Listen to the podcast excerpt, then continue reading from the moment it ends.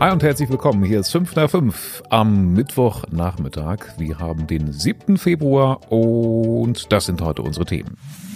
Wir haben nicht nur den 7. Februar, sondern auch ein Rattenproblem am Braunschweiger Amalienplatz. Eine Helmstädterin sucht die Liebe im Fernsehen. Und Wolters kündigt Jobabbau an. Ja, das unangenehmste Thema zuerst. Es gibt sie im Grunde ja überall ihre Existenz, will man dann aber doch eigentlich lieber verdrängen und das schafft man in der Regel auch ganz gut, ähm, obwohl Ratten ja eigentlich wirklich fast überall sind. Man sieht sie im Grunde nur fast nie. Ja, es gibt so ein paar Orte, wo sie dann aber doch auftauchen und wo das wirklich zum Problem wird mit dem Verdrängen, äh, klappt es dann nicht mehr so ganz so gut. Ein Beispiel ist da aktuell ähm, der Amalienplatz in Braunschweig. Also da sind es einfach zu viele im Moment. Die laufen einfach durch die Gegend, man sieht sie überall. Ich war noch nicht da, ich habe mir das noch nicht angesehen. Also ich kann mir nicht vorstellen, dass man dann wirklich am, am helllichten Tage da tatsächlich Ratten rumlaufen sieht. Also wenn das so ist, dann ist das erstaunlich und fürchterlich zugleich. Äh, sogar von einer Plage ist die Rede und das hat gleich mehrere Gründe. Zum einen gibt es unter dem Platz äh, eine recht weit verzweigte Kanalisation. Da zeigt sich also, dass an dieser typischen Klischeevorstellung halt wirklich was dran ist, dass Ratten tatsächlich in der Kanalisation leben. Wo auch sonst, ne? Ich meine, wenn man sie nie sieht, muss, müssen sie sich ja irgendwo verkriechen. In der Unterwelt. Ja, und äh, Müll- und Essensreste zum Beispiel ähm, scheinen diese Ratten am Amalienplatz auch noch anzulocken. Ähm, die Mülltonnen werden schon öfter geleert, das hat irgendwie auch noch nicht so richtig was gebracht. Also ja. Ja, ist nicht so schön. Es ist keine äh, schöne und ansehnliche Situation da. Da muss man was gegen tun. Die Stadt hat es aber bisher noch nicht so richtig im Griff. Und ja, jetzt greift sie bald dann zu härteren Maßnahmen, so wie es aussieht, weil Ratten eben am Ende auch nicht so ungefährlich sind. Ne? Also die übertragen ja wirklich Krankheiten und so. Und ja, das kann dann gerade in der Nähe eines Spielplatzes ähm, kann man das erst recht nicht gebrauchen. Ne? Also am Amalienplatz, das haben wir noch nicht gesagt, ist ja direkt eben auch ein Spielplatz.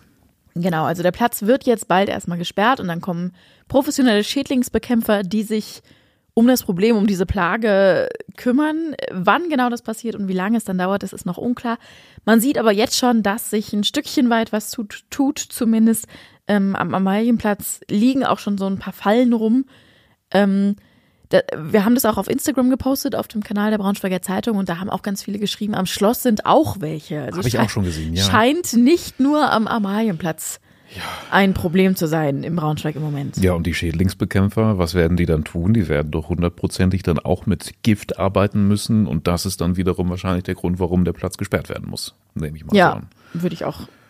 Ja. Ohne jetzt professioneller Schädlingsbekämpfer zu sein, würde ich das jetzt auch so sagen. Ja, da kommen dann die harten Bandagen zum Einsatz. Man hofft natürlich, dass es sich bei diesem einen Einsatz dann äh, dass es dabei bleibt und jetzt nicht öfters noch ähm, sowas nötig ist, ne? aber kann man natürlich auch nicht vorhersagen, ob ein Einsatz einmal schön ordentlich mit der Giftspritze da rein, ob das ausreicht. Das Ganze wird nämlich jetzt auch noch zum Politikum. Die CDU zum Beispiel, die wirft nämlich jetzt der Stadt vor, dass man diesen Platz ganz schön vernachlässigt hat, dass man ja nicht genug dagegen getan hat, dass es überhaupt gar nicht erst so weit kommt, äh, verlinken wir euch in unserem Bericht. Da steht das alles ausführlich nochmal drin. ich glaube, so ziemlich in der ganzen Region sind seit paar Jahren diese kleinen Flexo-Busse unterwegs. Wenn ihr die noch nicht gesehen habt, dann vielleicht zumindest die Flexo-Bus-Haltestellen. Ähm, Flexo ist im Grunde eine Ergänzung für den Bus- und Bahnverkehr, für den ÖPNV. Ist so ein bisschen ÖPNV auf Abruf ähm, für Gegenden, wo halt nicht so viele Busse fahren. Eine kleine Ergänzung, daher auch der Name Flexo, ein flexibleres Angebot für Leute, die auf Öffis angewiesen sind. In Wolfsburg ist diese Einführung ja mittlerweile aber zur Farce geworden, kann man so sagen, oder so schreiben es unsere Kollegen auch von den Wolfsburger Nachrichten. Man hat das nämlich irgendwie einfach nicht mehr hinbekommen. Es wurde immer weiter aufgeschoben, ständig gab es irgendwelche neuen Hürden. Letzten Sommer hieß es, ähm, solche flexiblen Busangebote würden dringend gebraucht. Es muss aber erstmal noch geplant werden, wo man denn solche flexiblen Buslinien überhaupt will. Ja, Das war letztes Jahr im Sommer, da haben wir zuletzt darüber berichtet. Jetzt nach einem guten halben Jahr haben wir nochmal bei der Stadt nachgefragt, wie weit man denn jetzt ist. Und da kam im Grunde genau die gleiche Antwort wie letzten Sommer schon, dass das Busliniennetz in Wolfsburg ähm, äh, bald mal überarbeitet werden muss. Aber ja, da sind sie noch dran, ist jetzt erstmal noch nicht passiert. Es gibt jetzt allerdings einen neuen Vorstoß. Wie der aussieht, lest ihr im Link in den Shownotes. Aber ja, so viel kann man, denke ich, schon sagen. Es wird noch eine Weile dauern, bis der ÖPNV in Wolfsburg äh, davon profitiert. Und dann ist ja die spannende Frage, wird es auch genutzt? Das frage ich mich Weil eh.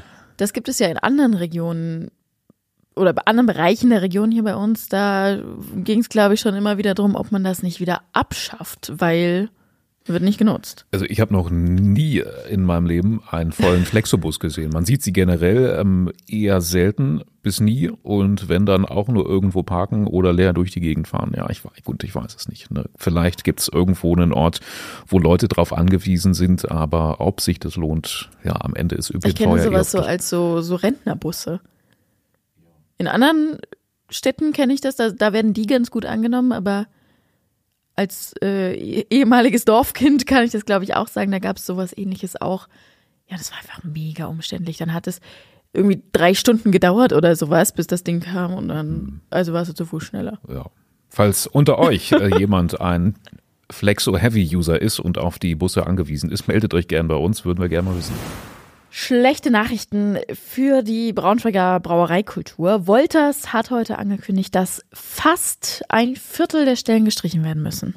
Das ist schon echt ein Hammer, muss ich sagen. 135 Leute sind da nach Angaben von Wolters im Moment beschäftigt. Man versucht natürlich den Abbau möglichst sozialverträglich zu gestalten. Ist ja immer so. Als Begründung für den Abbau äh, heißt es übrigens, dass auf der einen Seite erstmal die Produktionskosten echt extrem gestiegen sind und zum anderen die Nachfrage halt auch immer weiter zurückgeht. Also Bierbrauen ist natürlich besonders energieintensiv. Rohstoffe jetzt wie zum Beispiel Kohlensäure, alles was man dafür so braucht, sind seit Beginn des Ukraine-Kriegs auch immer teurer geworden. Und außerdem läuft auch der Markt so in China und in Russland nicht so gut. Also da ist der Absatz dolle eingebrochen. Ich wusste gar nicht, dass Wolters da überhaupt schon Nee, unterwegs war ist. mir auch überhaupt nicht bewusst. Ja, ist wahrscheinlich Teil äh, von, von so einer Neuaufstellung, die es vor ein paar Jahren schon mal gab. Da hatte Wolters ja verkündet, man will mehr so in diesen Lifestyle-Limo-Bereich gehen, auch mehr alkoholfrei machen. Und so auch in, in dem Zusammenhang überrascht mich das jetzt, äh, dass es dann jetzt doch wieder so eine Negativnachricht gibt. Also hat das möglicherweise nicht so richtig gut funktioniert. Auf jeden Fall ähm, viele Gründe, die dazu führen, dass man jetzt sagt, wir müssen uns zukunftsfähiger aufstellen und auch das Auslandsgeschäft neu aufstellen. Man will sich eher jetzt auf den heimischen Markt konzentrieren und dann auch die Produktpalette wieder ein bisschen straffen, weil die Dachmarke noch ganz gute Pluszahlen schreibt. Am besten läuft immer noch das gute alte Pilz. Ja, also, ne, es ist auf keinen Fall das Ende von Wolters. Es soll auch in diesem Jahr noch umfangreiche Investitionen in Technik, neue Anlagen etc. geben. Also die Volksbank Bravo ist ja seit uh, vier Jahren Ja, grob, noch gar nicht so lange. glaube ich, äh, hundertprozentiger Gesellschafter. Die haben das schon angekündigt. Es wird noch einiges passieren, es wird aber eben auch einiges umstrukturiert und da fallen dann eben auch einige Arbeitsplätze zum Opfer. So, ich bin ja grundsätzlich ein super großer Fan von Vox-Dokus. Ich weiß nicht, ob du es kennst, aber ich liebe gut bei Deutschland die Auswanderer. Da sieht man, wie deutsche Familien gibt's ja in erster ewig. Linie, ja, es ist einfach toll. Das schaue ich mir gerne an. Ich glaub, glaube, gerade läuft es wieder nicht, aber gibt Ersatz, unter anderem First Dates Hotel. Spannende Serie. Ja, genau. Was man vielleicht kennt, das läuft, glaube ich, auch täglich irgendwie so im Frühabendprogramm bei Vox, wenn mich nicht alles täuscht, ist First Dates generell. Also treffen sich zwei Menschen, logischerweise, in so einer Bar-ähnlichen Konstrukt. Äh, ich glaube, so ein TV-Koch ist irgendwie auch noch dabei, der das alles einfädelt ähm, und hoffen quasi die große Liebe zu treffen. Und es gibt immer eine Spezial-Sonderausgabe, First Dates Hotel, die dann auch im Ausland gedreht wird. In diesem Jahr auf Mallorca.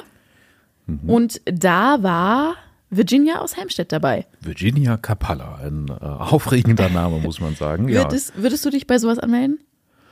Jetzt mal Ähm, losgelöst davon, also ne, angenommen, du wirst Single, würdest du dich anmelden und in so einer Sendung nach der Liebe suchen? Ach, ich kann mir schon vorstellen, dass man sehr verzweifelt ist und dann fällt einem auch nichts mehr ein und dann macht man eben beim Bachelor mit oder bei so einer Sendung. Und ich glaube, bei Vox ist man dann am Ende doch noch ein bisschen besser aufgehoben, weil mir kommt das immer so vor, dass es bei Vox dann doch noch ein bisschen menschlicher zugeht und äh, die Kandidaten von allen möglichen Shows nicht so fertig gemacht werden wie bei RTL. Das ist meine Ja. Beobachtung. Also Virginia hatte sich das auch nicht ausgesucht. Ihre beste Freundin hat sie einfach heimlich angemeldet. Ach, meine Güte. Sie, sie hatte dann wenig Wahl. Naja, bei den Dreharbeiten, aber also sie ist dann doch hin zu den Dreharbeiten, hat dann da Vincenzo aus Hannover zu, zugeteilt bekommen und auch kennengelernt. Passt ja schon mal super vom Namen her. Dann aus Hannover, Helmstedt, Hannover, ist auch nicht so weit weg. Klingt ja, äh, ähm, könnte man meinen. Die Sendung lief am Montagabend schon, vielleicht kann man die irgendwie nochmal nachgucken. Ähm, die werden in der Sendung direkt müssen sie sagen, ob sie ein zweites Date wollen oder nicht. Da hat sie Nein gesagt, Ach, weil sie sagte, sie hatte nicht das Gefühl, dass es ihm um die große Liebe ging, sondern eher um die Sendung. Aber jetzt, wo das ausgestrahlt wurde, und so, wir haben nochmal mit ihr gesprochen, hat sie ein bisschen aus dem Nähkästchen geplaudert und sagte, na, na ja, doch, die haben sich doch nochmal getroffen hinterher und so. Und dann äh, auch jetzt, wo zum, zum Ausstrahlungsdatum gab es wieder Kontakt und so. Äh, wir verlinken euch den Bericht auf jeden Fall mal in den Shownotes. Ah, das, sind natürlich immer die spannenden Details. noch nicht das Ende der Fahnenstange. Ah ja, Sachen, mal die so man, sagen. die man im Fernsehen nicht Genau, gesehen hat, genau. werden hier aufgedeckt. Den spannenden Bericht von unserer Kollegin Sieberhard Arifi verlinken wir euch. Als Haustierbesitzer steht man ja immer mal wieder vor dem Problem, was ist denn eigentlich, wenn man in den Urlaub fährt? Man muss sich immer kümmern, die Tiere, egal ob es Kaninchen sind, Hunde oder Katzen, irgendwo unterzubringen oder man besorgt sich einen Katzensitter. Und da merkt man vielleicht schon, dass das eigentlich doch auch eine Business-Idee sein könnte. Darauf gekommen sind jetzt die zwei Braunschweiger Robert und Sandra aus dem Heidberg oder vom Heidberg oder wie man sagt. Die haben jetzt ein kleines Business eröffnet. Die sind jetzt Katzensitter. Und da kann ich dann meine Katze übers Wochenende oder wenn ich länger weg bin, einfach abgeben. Bei denen.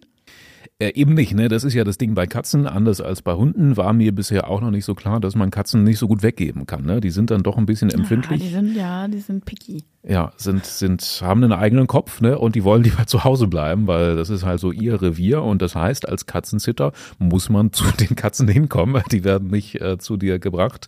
Und ja, das ist wirklich eine spannende Idee, ein spannendes Business. Man muss sagen, Robert und Sandra sind eigentlich Pflegekräfte, arbeiten in verschiedenen Bereichen und haben jetzt äh, sich gedacht, Mensch, dieses Business ist was für uns. Wir probieren das einfach mal aus. Kann ich mir vorstellen, dass es da viel Bedarf gibt. Also nicht jeder hat unbedingt Nachbarn, wo er sagt, denen vertraue. Weil das ist ja auch ein Ding, ne? Wem vertraust du dann dein liebes Tierchen an? Robert und Sandra kennen sich aus, die haben selber zwei Burma-Katzen. Und die Erfahrungen zeigen jetzt auch schon, dass dieses Business auf jeden Fall super gut funktioniert. Also Robert und Sandra aus Heilberg haben sich tatsächlich schon so einen gewissen Kundenstamm aufgebaut und ihren Job in der Pflege haben sie jetzt noch nicht an den Nagel gehängt, aber ja, zumindest ähm, stark reduziert. Ich glaube, 50 Stunden im Monat arbeitet jeder von den beiden noch in seinem eigentlichen Job. Ist gerade für die ähm, Fachkräftemangel geplagte Pflegebranche ziemlich doof. Aber für die beiden kann ich mir vorstellen, dass das ein richtig guter Ausgleich ist. Ich finde das total nett, sich noch so ein Business aufzubauen und dann ein bisschen überlegen zu können, ähm, ähm, äh, wie oft arbeite ich in welchem Bereich und sowas. Also ist eigentlich eine nette Idee. Unseren Bericht über die beiden, wie sich die Arbeit so gestaltet, verlinken wir euch.